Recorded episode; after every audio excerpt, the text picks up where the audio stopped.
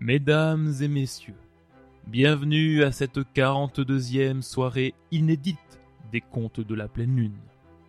Ce soir, nous vous proposons pour la deuxième fois un spectacle conté, confiné, animé par Ernest Afrier et Alassane Sidibé.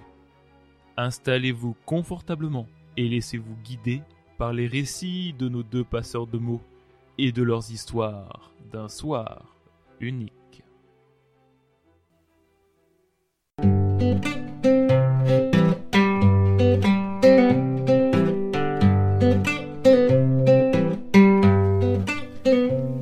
Salutations à toutes, salutations à tous. C'est un vrai plaisir de participer sous cette forme originale au conte de la pleine lune. Mes salutations à Alassane Sidibé. Mes salutations aussi à tous ceux qui ont pensé et organisé ce moment. Merci Pierre Bobineau. Aussi, je vais maintenant me présenter. Je m'appelle Ernest Afrier. Je suis conteur. Ah oui, j'insiste. Afrier. A-F-R-I-Y-I-E. C'est ainsi que l'on nomme mon nom et que l'on prononce mon nom au Ghana. En fait, je suis originaire de ce beau pays qu'est le Ghana. J'ai voyagé entre le Ghana et l'Europe, dans plusieurs pays en Europe, et mes contes sont teintés de cette origine au Ghana et de mes voyages en Europe. Aussi, pour m'accompagner dans cette narration, mon ami Sadou va vous proposer sa musicalité qui vient d'ici et d'ailleurs. Alors, je vais cesser de parler et de rentrer dans le vif du sujet. Au Ghana, avant de raconter l'histoire, le conteur dit Ago Et le public, s'il est d'accord pour que le conteur raconte, répond Amen Ago Amen Ago Amen Ago Amen Ago Amen Ago Ago go go go go go go go go go go go go go go je crois que l'on peut rentrer dans le vif du sujet. En cette période singulière, l'histoire qui m'est venue est celle de Sinkala. Oh, Sinkala. Oh, Sinkala. Au temps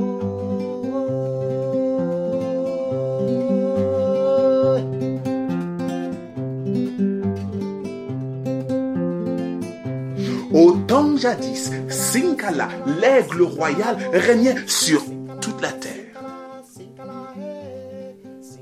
Un jour, le singe, après avoir longuement observé les humains, est venu voir Sinkala, l'aigle royal, pour lui demander si lui aussi il pouvait devenir un humain. Sinkala, l'aigle royal, a dit au singe, Singe, est-ce que tu sais que le sort des humains est de vivre enfermés dans des cases qu'ils appellent maisons? Es-tu prêt, toi, à vouloir vivre comme eux? Le singe voulait absolument devenir un humain. Alors il a dit oui, oui, oui, oui, oui, oui, oui, oui, oui, et encore oui. Mais avant de répondre favorablement à sa demande, Sinkala, l'aigle royal, a mis le singe à l'épreuve. Pour cela, il l'a enfermé dans une case. Ainsi, devant le singe, il y avait une planche en bois. Derrière, à droite, à gauche, en dessous et au-dessus. Sinkala, l'aigle royal, avait laissé quelques feuilles sèches pour qu'il puisse subsister. Et à l'intérieur de la case, le singe, il tournait. Il tournait en rond. Il tournait en. Cela c'est 5, 6, 7, 8, non. 9, non. 10 jours qu'il était à l'intérieur de la case. Mais vous savez, les singes sont des animaux curieux. Alors, au dixième jour, il a fait un tout petit trou pour voir ce qu'il se passait à l'extérieur. Mais il voyait petitement. Alors, il a fini par faire un moyen trou. Mais il voyait moyennement. Il a fini par faire un petit moyen grand trou. Là, il a vu. Bonobo, macaque, orang-outan et autres singes qui étaient en train de jouer. Il avait envie d'aller les rejoindre. Mais lui, ce qu'il voulait par-dessus tout, c'était devenir un humain. Y aller ou supporter l'épreuve que Sinkala lui proposait. Pris entre ses deux volontés, ah, il a fini par se pincer pour résister. De nouveau, il a tourné en. Il a tourné en. Il a tourné en. Cela faisait 16, 17, non, 18, non, je m'égare, 19, 20, non, 21, 20, non, je doute, 20, 25 jours qu'il est à l'intérieur de la case. Au 25e jour, par le petit moyen grand trou, il a entendu de la musique.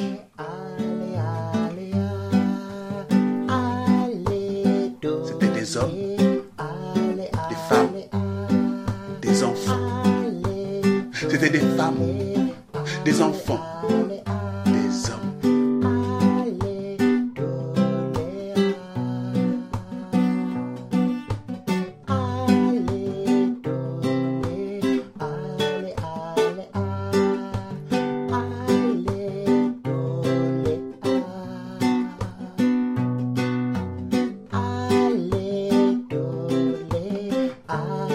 enfants, des femmes et des hommes qui jouaient cette musique. Il avait envie d'aller les rejoindre et jouer avec eux. Mais lui, ce qu'il voulait par-dessus tout, c'était devenir un humain. Y aller et jouer cette musique ou supporter l'épreuve que Sinkala lui proposait. Pris entre ses deux volontés, il a fini par se pincer pour résister. De nouveau, il a tourné. Il a tourné. Il a tourné. D'abord, le singe, il avait vu. Ensuite, il avait entendu. Les sens éveillés. Cela faisait 37, 38, non, 41, 49 jours qu'il était à l'intérieur de la case. Au 49e jour, par le petit moyen grand trou, il y a des odeurs de plats préparés par les humains qui ont commencé à embaumer toute la case. Alors il se mettait à gauche, mais l'odeur était en avant, c'était déjà là. Il se mettait à droite, mais l'odeur était déjà là. Alors il s'est Passé le nez.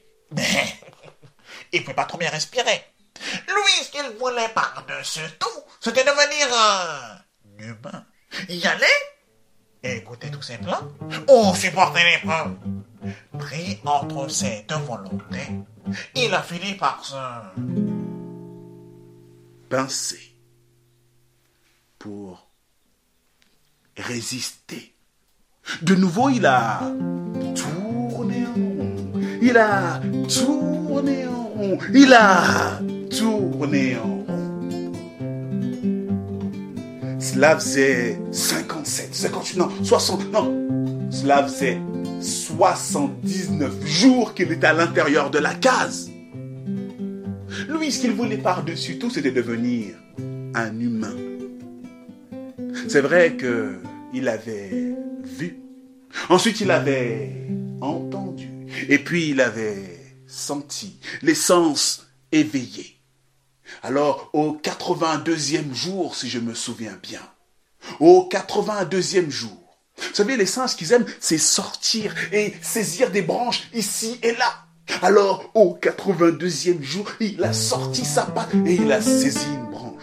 Quel plaisir. Y aller Ou supporter l'épreuve? Pris entre ces deux envies, pris entre ces deux volontés, il a fini par lâcher l'arbre. Il a ramené sa patte à l'intérieur et il s'est pincé pour résister. Et de nouveau, il s'est mis à tourner en rond, tourner en rond, tourner en rond dans la case. Alors, cela faisait 95. Non. 96. Je dis des bêtises. Ma mémoire flanche. Non, 80. Non, cela faisait 99 jours qu'il était à l'intérieur de la case. Lui, ce qu'il voulait par-dessus tout, c'était devenir un humain. Alors, au 99e jour, il avait envie de goûter à autre chose que les feuilles sèches que Sinkala, l'aigle royal, lui avait laissées. Alors, au 99e jour, ne tenant plus par le petit moyen grand trou, il a sorti sa langue. Et c'est la magie des histoires. Une goutte dont sait quel fruit est arrivé sur sa langue. Il s'est léché les babines.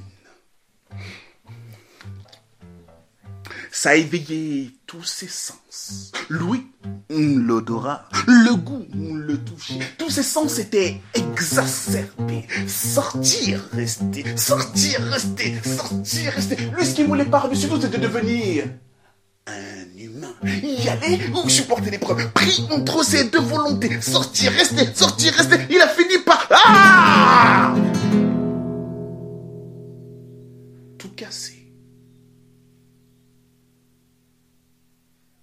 il a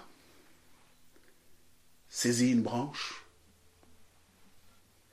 et il a dit, moi, je suis un animal de liberté. Je n'ai rien à faire enfermé dans cette case. Et le singe est parti loin, loin, loin rejoindre les siens, bonobo, macaque, orang-outan et autres singes. C'est depuis ce temps, et simplement depuis ce temps, que l'on dit que le singe est à mi-chemin entre l'homme et l'animal, car il lui restait plus qu'un seul jour pour pouvoir devenir un humain. Cette histoire la nôtre. Elle est à présent la vôtre. Puissions-nous, comme le singe, avoir la perspective de cette liberté sécurité.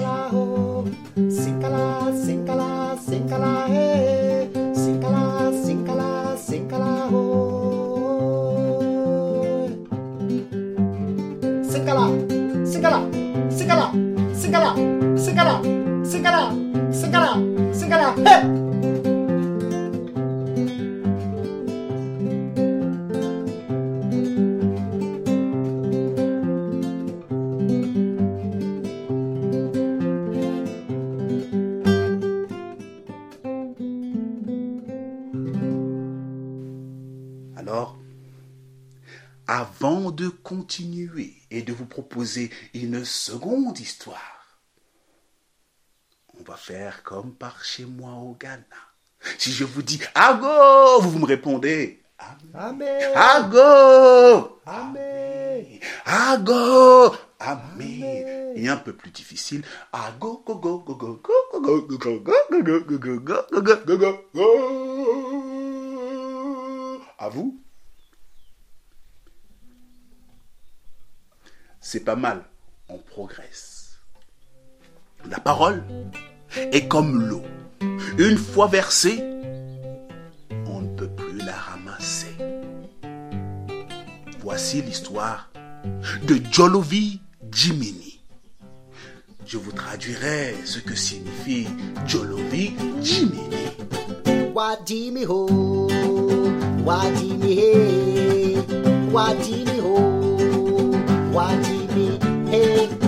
watty me ho, watty me, watty me hey. Me ho, watty me, watty me me ho, watty me ho, watty me ha ha ha. Watty me ho, watty me, watty me. Cette histoire se déroule dans une forêt obscure. Là, dans la forêt obscure, il y a un roi obscur. C'est un despote obscur. En fait, son père était un despote obscur. Son grand-père était un despote obscur. Son arrière-grand-père était un despote obscur. Et son arrière... Enfin bref, ils étaient despotes, de despote en despote. Ils étaient obscurs en obscurité.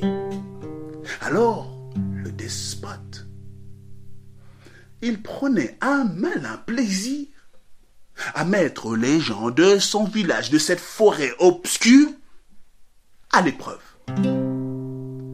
En fait, ce qu'il aimait par-dessus tout, c'était poser une énigme.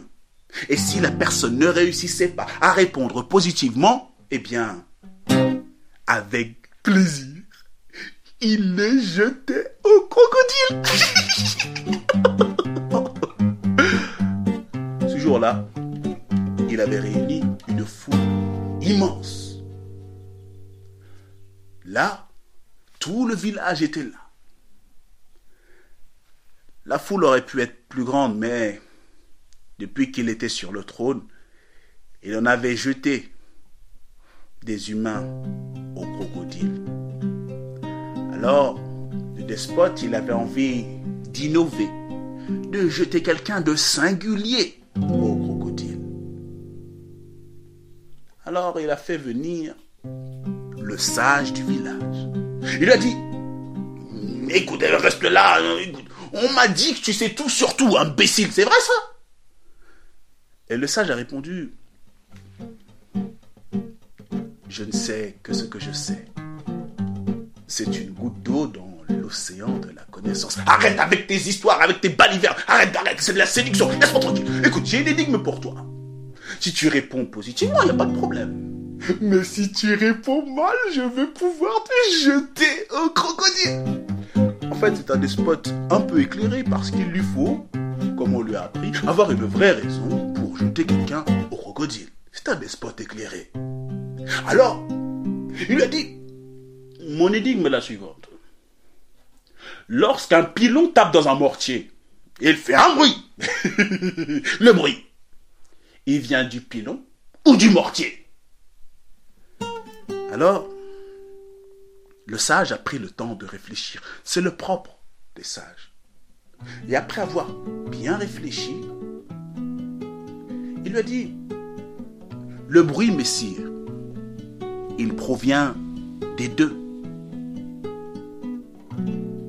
Embêté par la réponse, le despote a insisté. Et dans quelle proportion Avec quelle intensité Imbécile Le sage, car il est sage, a pris le temps de réfléchir. Et le propre des sages, c'est que lorsqu'ils ne savent pas, ils le disent. Alors, Il a dit, Messire, je ne sais pas. Le despote a demandé à ses gardes de le saisir et d'aller le jeter au crocodile. Mais dans la foule, il y avait un mouvement, il y avait plein de gens qui s'agitaient. Et puis surtout, les gens ont regardé et ont tous regardé en la direction à gauche, non loin du trône. Et ils ont vu qui? Jolovi Jimini. Et lorsqu'ils ils ont tous entonné cette chanson.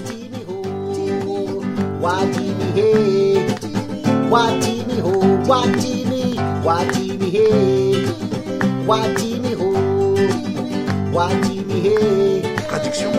Il est toc toc, vraiment toc toc, vraiment toc toc dans sa tête. Hein? Jolovi Jimini était connu pour être un peu toc toc dans sa tête, mais vraiment toc toc dans sa tête, totalement toc dans sa tête. Alors lorsque les gens l'ont vu, ils ont chanté encore.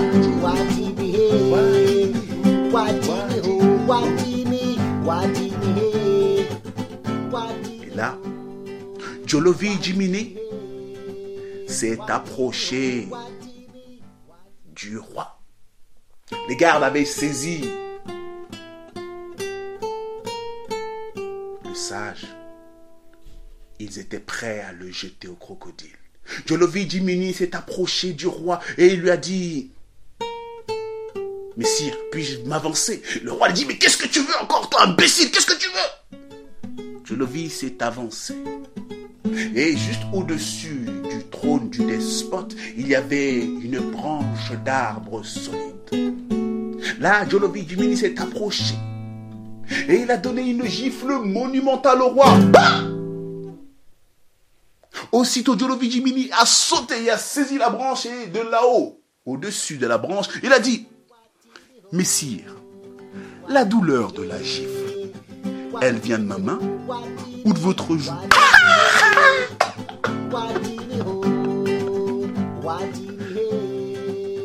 Et là, Jimini est parti. Le sage a eu la vie sauve. Moralité. Il faut souvent un fou pour instruire un despote à bon entendeur. La parole est comme l'eau. Une fois versée, on ne peut plus la ramasser.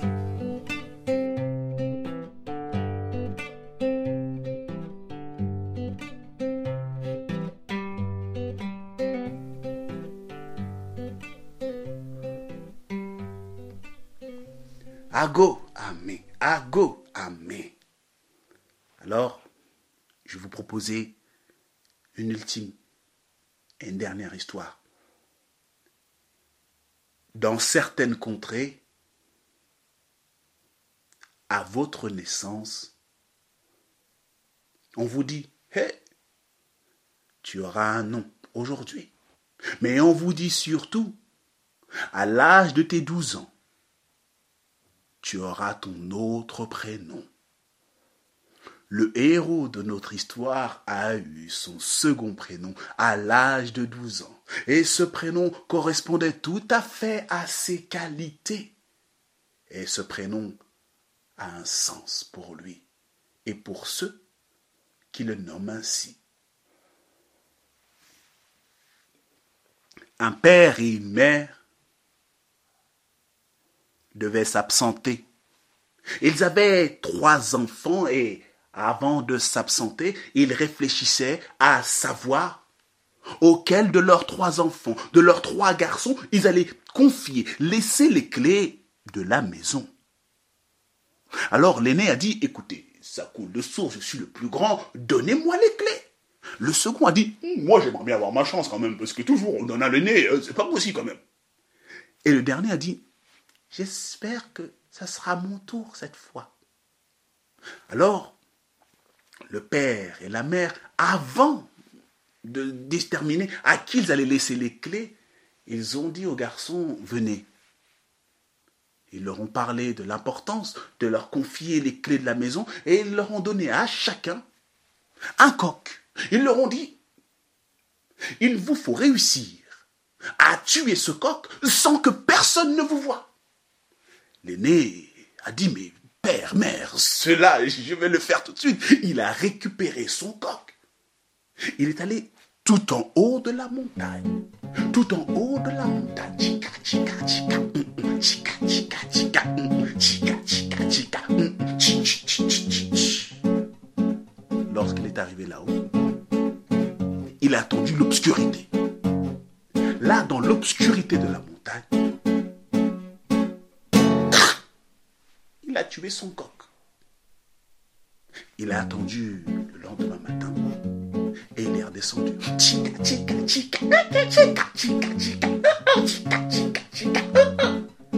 Et il a ramené son coq à la maison.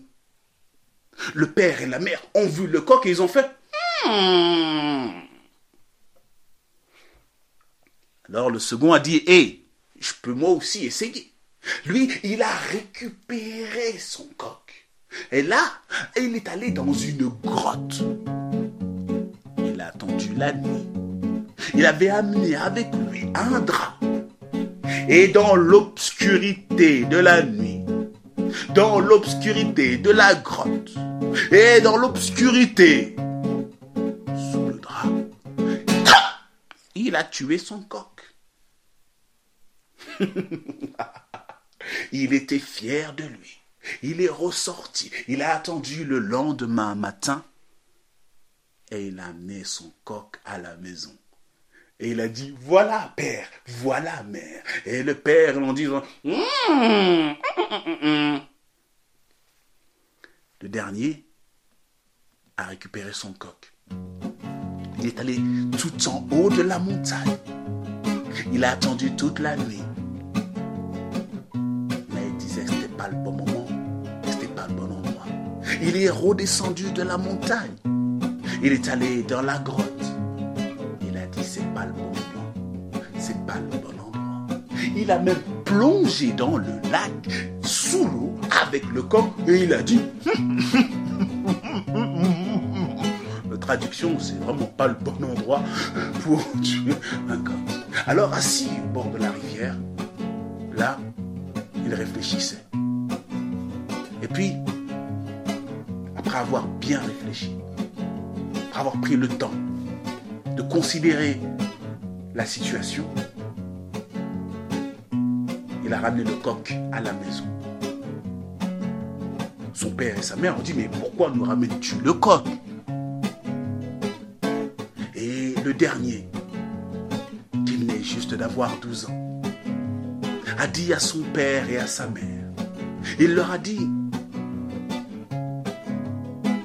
demandé de réussir à tuer ce coq sans que personne ne nous voie.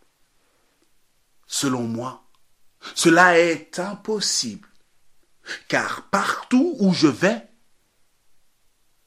le coq, lui, il me voit.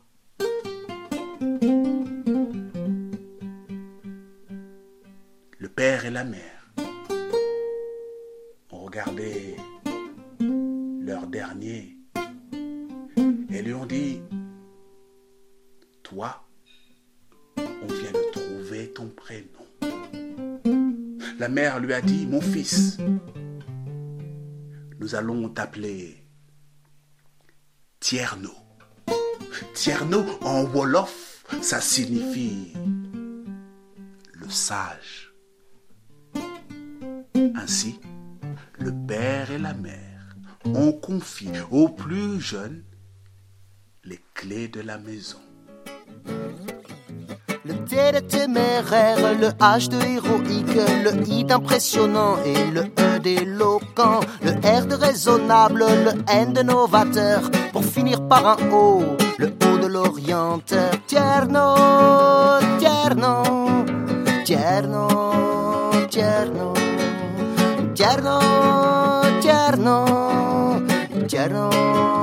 tierno. Il sème sur son chemin. Tierno, tierno, la sagesse des anciens. Tierno, tierno, écoute son message, écoute sa voix. Non, le désert n'est pas aride de savoir. Il sème sur son chemin. Tierno, tierno, la sagesse des anciens. Tierno, tierno, écoute son message. Écoute sa voix. Non, le désert n'est pas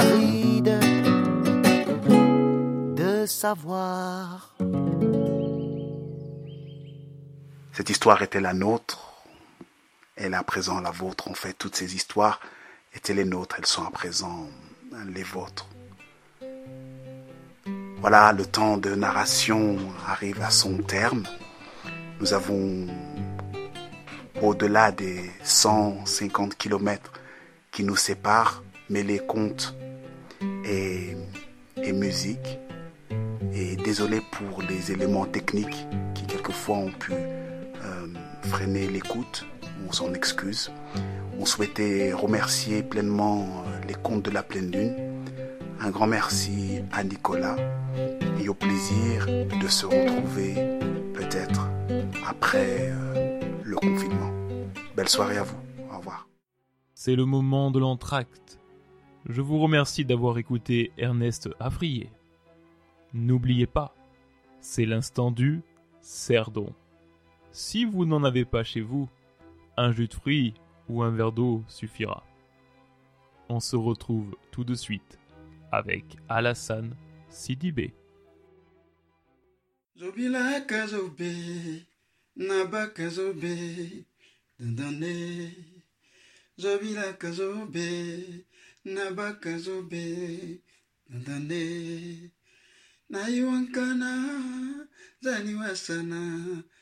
inatache, nzon shigerumbu wasi.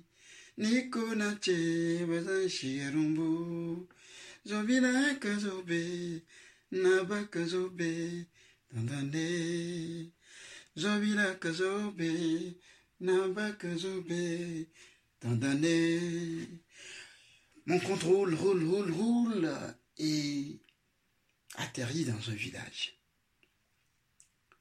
Ce matin-là, la rumeur a circulé comme une traînée de poudre dans tout le village. Kojo est mort. Le généreux pêcheur Kojo est mort. Triste. Triste la mort de cet homme, la mort d'un homme très gentil, très généreux, la mort de cet homme qui a le cœur sur, le, sur la main.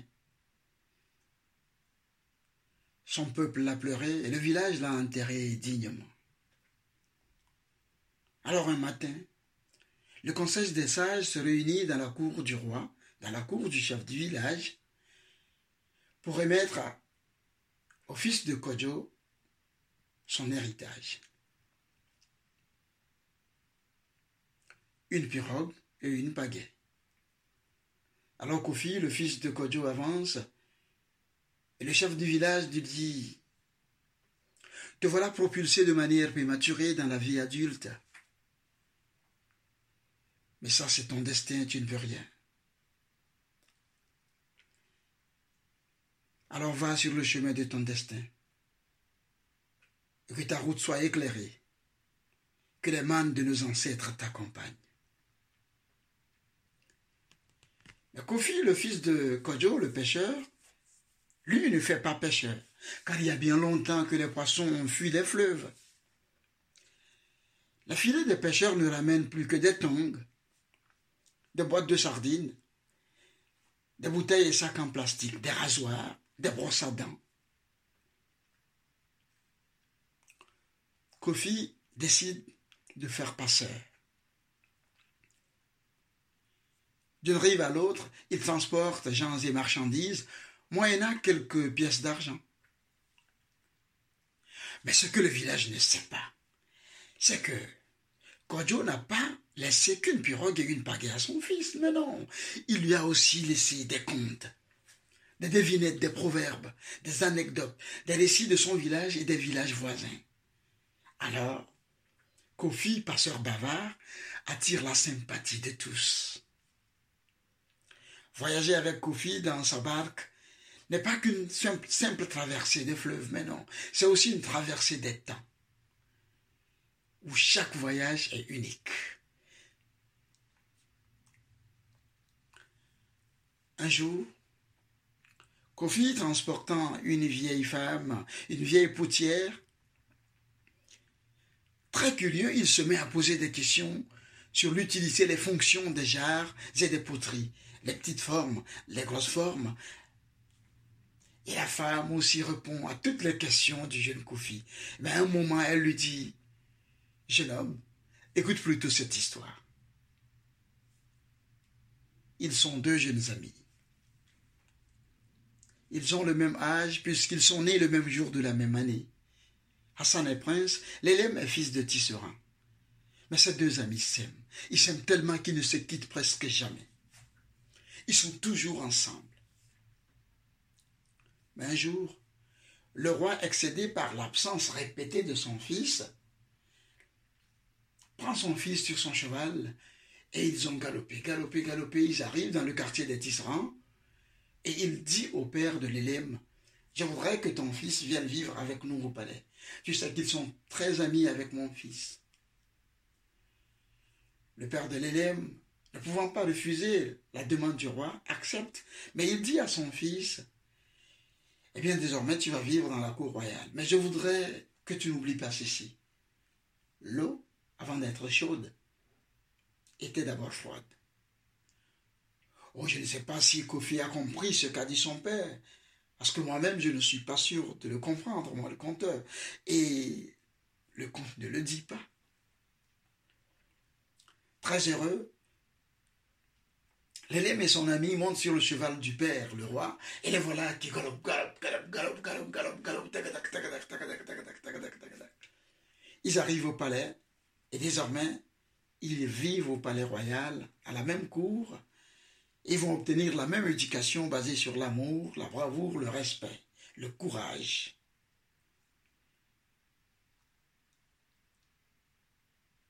Ils se lèvent, ils se réveillent, ils dorment, ils se réveillent dans ce palais, dans cette cour, avec le roi entouré de ses multiples femmes, des jeunes et des moins jeunes.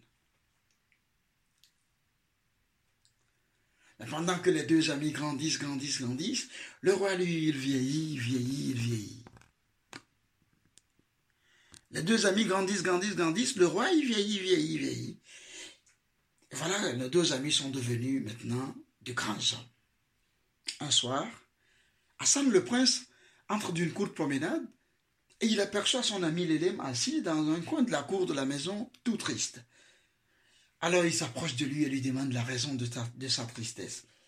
Oh, laisse tomber mon ami, tu ne peux rien, car ma tristesse est grande et sans remède. Mais partage, partage ta tristesse. Pourquoi es-tu triste Laisse tomber, c'est sans remède, comme je te l'ai dit. Parce que vois-tu, je suis tombé amoureux d'une femme inaccessible. Alors le prince Hassan se met à rire à gorge déployée et employée, et il dit, mais attends, tu veux rire, l'élème Ne sommes-nous pas les princes de ce royaume? Et ici, une femme inaccessible pour nous, ça n'existe pas. Oh, que si, puisqu'il s'agit de la plus jeune épouse de ton père. Oh Non, non, ne fais pas cette tête, s'il te plaît. Elle partage mes sentiments, a dit l'élème à son ami. Après un long moment de silence, Hassan dit alors à son ami l'élème, alors écoute-moi l'élème. Puisqu'elle partage tes sentiments, mon amitié va voler au secours de votre amour. Alors ouvre grand tes oreilles et écoute-moi bien. Devant la case de la plus jeune épouse de mon père, il y a une jarre, une jarre toujours remplie d'eau. Plonge ta main dans la jarre. Si tu trouves deux noix de cola, retourne sur tes pas. Le roi est avec sa femme. Ne pénètre dans cette case que si au fond du vase, il n'a qu'une seule noix de cola. Eh bien, l'élève remercie chaleureusement son ami et réussit la même nuit à pénétrer dans la case de la plus jeune épouse du roi où il reste jusqu'à l'aube. C'est ainsi que les deux jeunes amoureux vont vivre en secret leur amour. Jusqu'à ce jour, ou plutôt cette nuit, sans précaution, l'élève entre dans la case de la plus jeune épouse du roi. Et dans l'obscurité, il pose sa main sur la poitrine nue et velue du roi qui la saisit. Alors s'ensuit un combat entre la jeunesse et la vieillesse, et ça faisait Rojo, Raja, Rojo, Raja, Rojo, Raja. Mais au bout de quelques minutes de combat, l'élève réussit à s'enfuir. Mais dans sa fuite, il laisse dans la main du roi sa bague.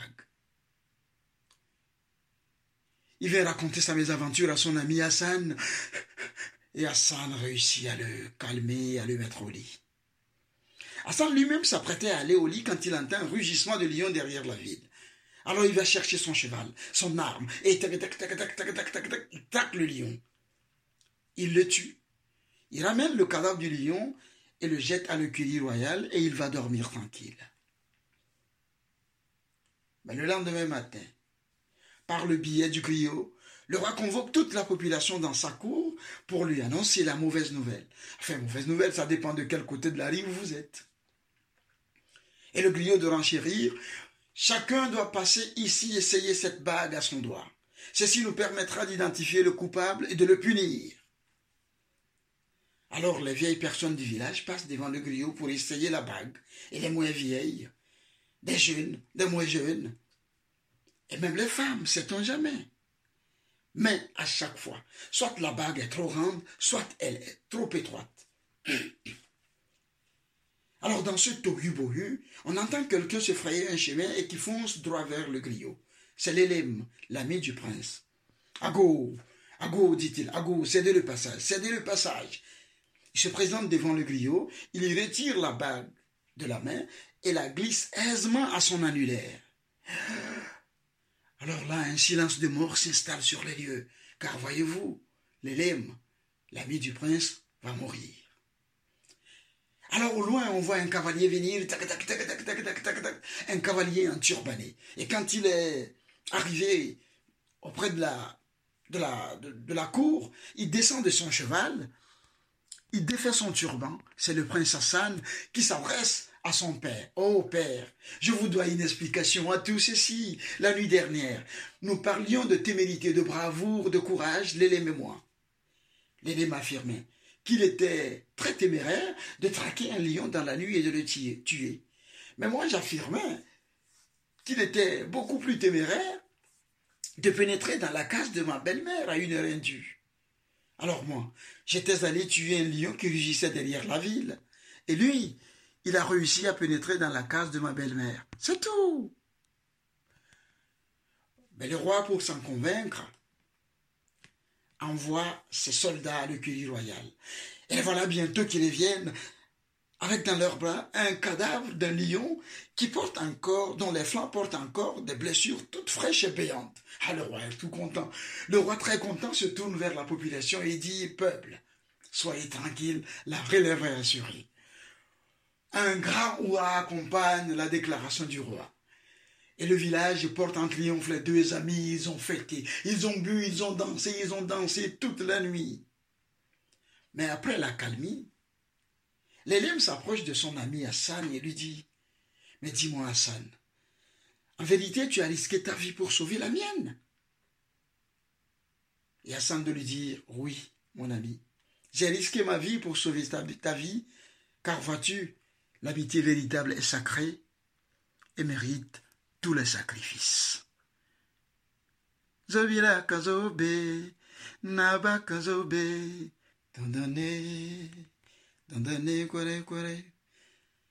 Après cette histoire racontée par la potière, pendant tout le reste du voyage, Kojo, tellement ému qu'il était très silencieux, il a effectué tout le reste du voyage en silence, comme pour se laisser immerger par cette histoire. Il était plein de joie, mais aussi plein de gratitude. Sur le chemin de retour, il ramène Sébabi. Sébabi, un vieux cordonnier qui a quitté le village il y a longtemps, longtemps, longtemps. Et pendant la traversée, Sarabi présente ses condoléances à Kofi suite à la mort, au décès de son père. Il profite aussi pour lui donner quelques conseils. Alors, Kofi, tu dois être courageux. Tu es un enfant, certes, mais tu es devenu adulte maintenant. Car c'est toi qui dois t'occuper de ta mère. Tu dois prendre soin d'elle. Mais surtout, tu dois l'écouter. Parce que je peux te garantir que quand tu vas écouter ta mère, tu seras un adulte accompli. Un adulte accompli? Oui, tout comme Sad. C'est qui Sad demande Kofi. Eh bien, Sad, Sad est un jeune homme. Sad est un jeune garçon issu de parents très pauvres et très vieux, dit Sebabi le cordonnier. Les parents de Sad sont très pauvres et très vieux, mais pour Sad, ses parents ont tout donné. Ils ont tout donné pour qu'il ait une belle éducation. Ils ont tout donné pour qu'il ait une belle instruction. Ils ont tout donné pour qu'il soit un homme riche, un homme sans peine, un homme, un homme accompli. Pour leur fils Sad, ses parents sont allés même vendre leur pauvre maison. Et Sad, élève très consciencieux et sage, a étudié, il a étudié, il a étudié, et voilà que ce jour, il a fini ses études. Oh, alors le père est très content. Le père de ça très content prend sa femme dans ses bras et dit aux femmes, aujourd'hui c'est le jour le plus beau, le plus heureux de ma vie. Ça a terminé ses études, nous pouvons mourir tranquille. Ah, papa, papa, papa, non, pas si vite, a dit la mère, pas si vite. Tu sais bien qu'il nous reste une chose à faire. En effet, dans ce village-là, les étudiants en fin de cycle doivent partir en voyage afin de s'instruire et rencontrer du monde. Et quand ils vont revenir, ils peuvent choisir un métier. Mais ce voyage-là, les parents de, les parents de Sad n'ont pas la possibilité de le lui offrir. Alors ils sont tristes. Mais à un moment, ils décident d'aller voir leur voisin, un riche commerçant. Ils vont toquer à la porte du riche commerçant qui leur ouvre la porte. Et ils lui disent l'objet de leur visite. Alors le riche commerçant dit ben, Je suis prêt à vous aider, mais dites-moi, qu'est-ce que vous me donnez en retour Oh, tu sais bien que nous n'avons que notre pauvre personne, a dit la mère de Sad. Ah oui, ça, ça m'intéresse, dit le riche commerçant. Ça m'intéresse aussi. Voilà ce qu'on va faire. Je vais vous donner ce qu'il faut, je vais vous retenir en gage, vous allez travailler pour moi. Et quand votre fils va revenir, eh bien, il viendra payer sa dette et vous récupérer. À toi, le père, je donnerai un cheval pour le voyage de ton fils. À toi, la mère, je donnerai de beaux vêtements, mais aussi des vivres. Cela suffira pour son voyage. Le père et la mère de Sad se regardent et ils se tournent vers le riche commerçant et ils disent Oui, nous acceptons le marché. Ils viennent donc à la maison avec le cheval, des beaux vêtements et les vivres. Le soir venu, Sad entre à la maison et il aperçoit, il entrevoit le cheval et le père lui explique le marché conclu avec le riche commerçant. Sad n'est pas content, mais la mère, la mère avec amour réussit à persuader son fils et à lui souhaiter bon voyage. Le lendemain, Sad et ses amis sont partis alors au galop. Ils ont traversé tout le village. Ils ont traversé la savane. Ils ont traversé des forêts. Ils ont rencontré des gens et des personnes, des gens et des biens. Ils ont appris au contact de tout le monde. Et un jour, ils arrivent dans un grand désert. Et dans ce grand désert, l'eau vient à manquer. Ils ont très soif. Ils sont faibles, exténués. Alors ils descendent de leurs chevaux. Ils se couchent, regardant le ciel comme s'ils attendaient un miracle. Mais un moment, Sad se réveille en sursaut. Il monte sur son cheval et il se met à galoper, à galoper.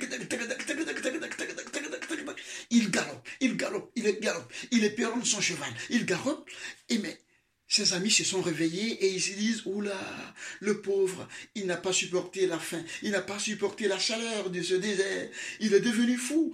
Mais pendant ce temps, Saad continue par galoper, galoper, galoper, galoper, il galope, il galope, il galope, il galope, il galope.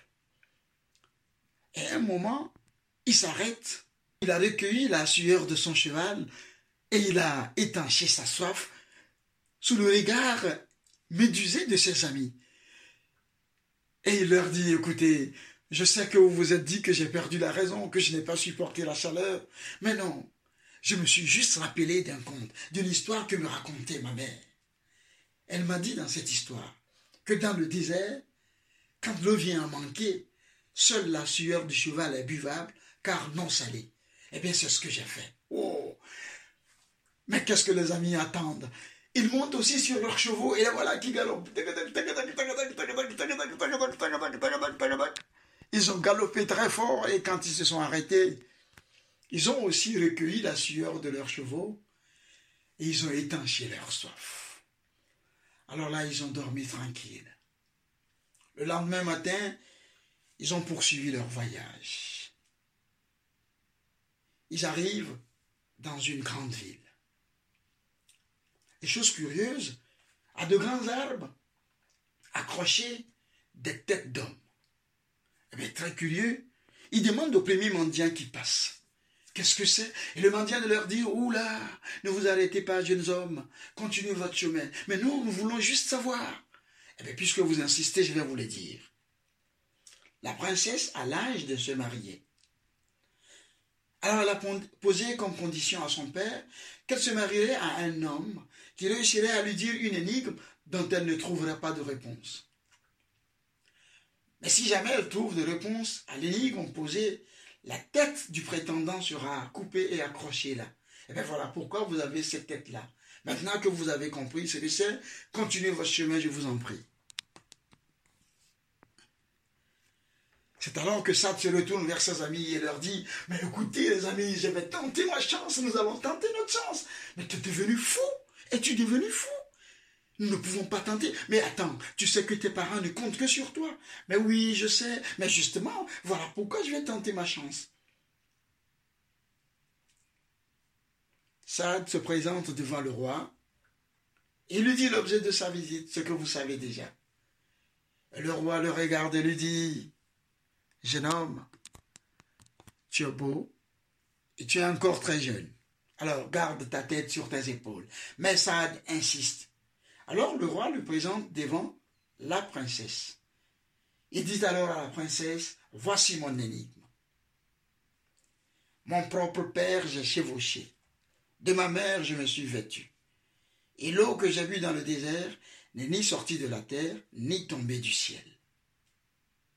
Alors la princesse, la princesse, malgré toute son intelligence, a déchiffré les énigmes, ne voit aucune image, aucune réponse. Elle demande à Sad de lui accorder 24 heures.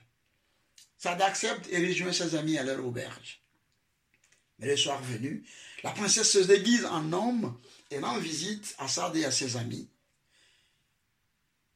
Elle leur achète à boire. Elle leur joue de la musique. Elles ont bu, ils ont bu, ils ont bu, ils ont bu, et ils ont parlé de tout et de rien. Au petit matin, la princesse se retire. Le soleil s'est levé, les coqs ont chanté derrière les cases, et Sad se présente encore une fois devant le roi, et cette fois-ci accompagné de tous ses amis, qui en chemin ont tout fait pour le dissuader, mais non. Il se présente devant la princesse et la princesse de lui dire Alors, est-ce que tu peux répéter ton énigme? C'est ça de dire Voici mon énigme, princesse. Mon propre père, j'ai chevauché. De ma mère, je me suis vêtu. Et l'eau que j'ai bu dans le désert n'est ni sortie de la terre, ni tombée du ciel. C'est alors que la princesse dit Mais c'est facile. Ton énigme, le cheval qui t'a amené ici, c'est ton père qui l'a obtenu parce qu'il s'est mis en gage. Les vêtements que tu as portés, ta mère a fait autant pour te les obtenir. Et l'eau que tu as bu dans le désert n'est autre que la sueur de ton cheval. Et Sad baisse la tête. Ses amis se mettent déjà à pleurer. Le roi lui demande Est-ce qu'elle a trouvé la réponse, ma princesse? Oui, a dit Sad. Le bourreau s'apprête à lui couper la tête quand il sort, quand Sad sort, un petit mouchoir de sa poche. Et il dit Majesté, cette nuit, un oiseau nous a rendu visite à notre auberge. Et quand il est parti, il a laissé sa plume. Le mouchoir portait les initiales de la princesse. Alors elle baisse la tête, le roi se tourne vers elle et elle avoue la supercherie. Point n'est besoin de vous dire que le mariage est célébré. Sada a hérité aussi d'une grande partie de la richesse de la princesse. Le voilà qui revient dans son village, tout heureux. Il libère ses parents. Ils quittent leur petite cabane pauvre pour une maison plus gaie, plus spacieuse. Ils ont vécu longtemps et heureux. Melisalo, melipolo. Melisalo, melipolo. Enyade vatuma melisalo. Enyade vatuma melipose. Enyade vatuma melisalo. Enyade vatuma melipose. Pour finir, je vais vous raconter l'histoire de Fatoumata, la belle Fatou. Fatoumata est belle.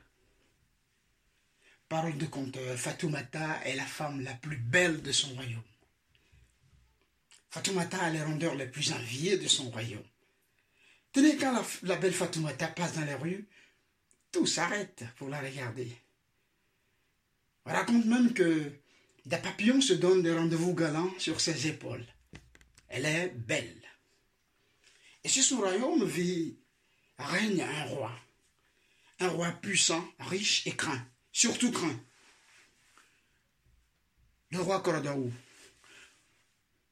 Tenez, avec le roi Cordoou, si tu as raison, tu as peur. Et si tu as tort, tu as raison d'avoir peur.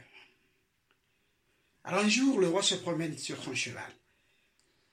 Il fait sa promenade matinale, tagadak, tagadak sur son cheval, il galope, et le hasard amène les pas de son cheval jusqu'à la porte de la demeure de la belle Fatou.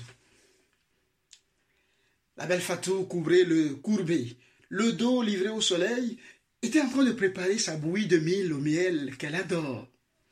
Le roi s'approche tout doucement. Mmh. Plus il s'approche, plus la beauté s'affirme. Mais quelle belle créature, quelle belle forme. Alors il s'approche tout doucement, tout doucement. Le voilà derrière la belle Fatoumata sur son cheval. Un moment, la belle Fatou sent le souffle puissant d'un cheval dans son dos. Alors elle lève la tête. Oh, c'est le roi himself. Elle sourit au roi. Alors ce sourire beau et franc traverse sa poitrine et touche son cœur, qu'il vacille sur sa monture. Le roi est soumis. Il est complètement conquis, hypnotisé, il est désarmé, il n'est plus maître de rien. Alors, alors il dit, belle femme, es-tu mariée Oui, Seigneur, je suis marié. Mon nom, c'est Moussa, le bûcheron du village. Alors tu diras à ton bûcheron de mari de venir me trouver demain au palais. Il tourne les talons de son cheval et le voilà parti, soulevant une tonne de poussière derrière lui. Et dès le lendemain, Moussa répond à l'appel du roi. Le roi lui donne un cheval. Il lui donne des armes et il lui dit Vois-tu, bûcheron Derrière ces collines se cachent des voyous, des bandits, des voleurs de nos bétails, les pilleurs. Tu vas aller leur livrer une guerre sans merci et ne reviens ici qu'après avoir tué le dernier des pilleurs. Ah Mais Moussa n'est pas un guerrier, Moussa n'est qu'un simple bûcheron. Peut-il refuser les ordres de ce roi puissant et craint? Le voilà parti le cœur meurtri. Et la même nuit, le roi revient chez la belle Fatoumata.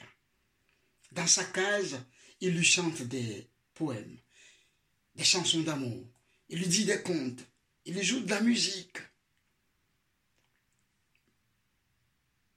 Et quand il a fini, la belle Fatou dit merci et affiche un très très joli sourire.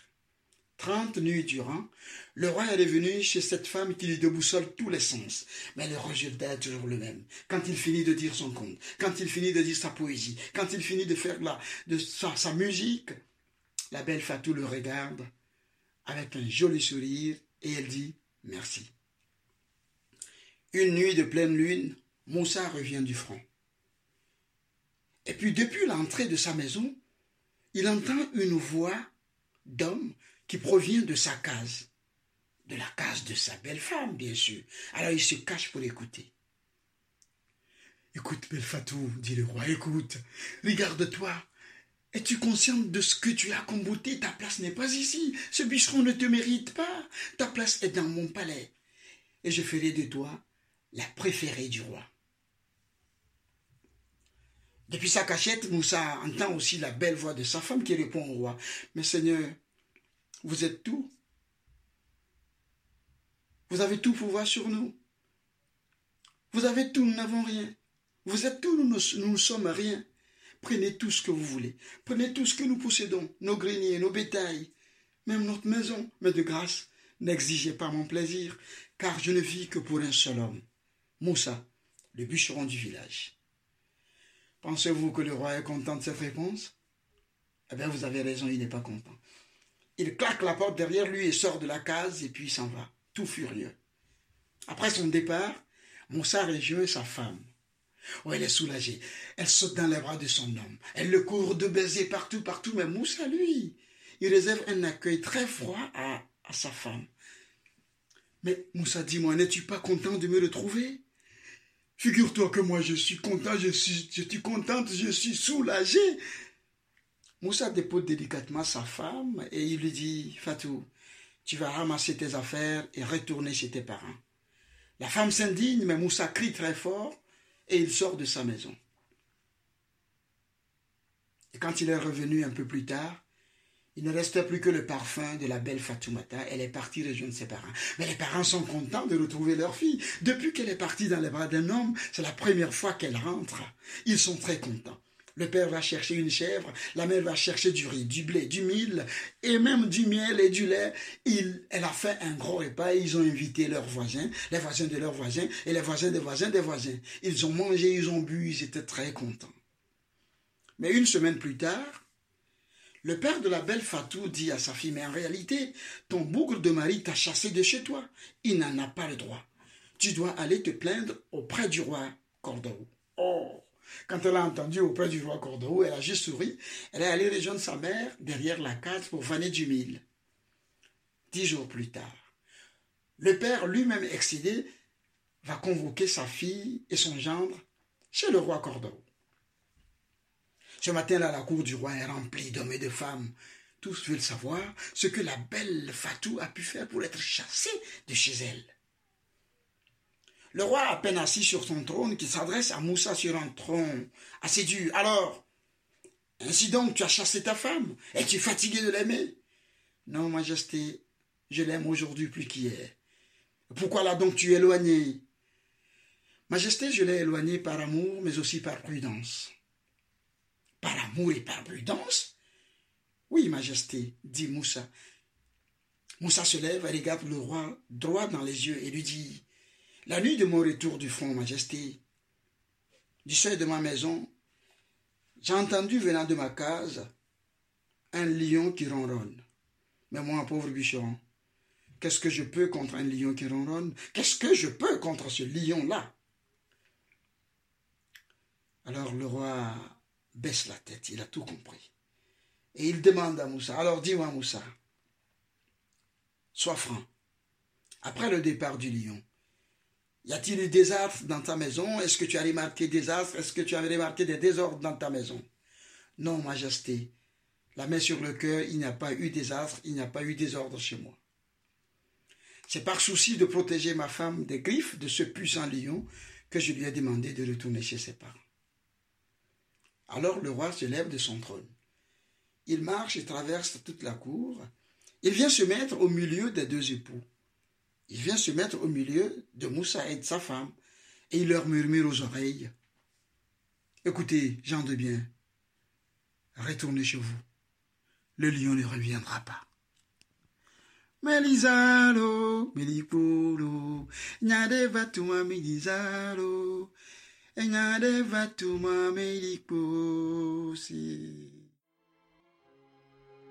Voilà, cette 42e édition des Contes de la Pleine Lune touche à sa fin. Pierre et son équipe vous remercient d'avoir écouté Ernest Afrier et Alassane Sidibé, qui nous ont fait honneur de compter pour vous ce soir. Nous pouvons encore les applaudir. Merci à toutes et à tous. Je vous dis à dans un mois pour la 43e soirée des contes de la pleine lune. Et qu'on se le dise, je compte sur vous.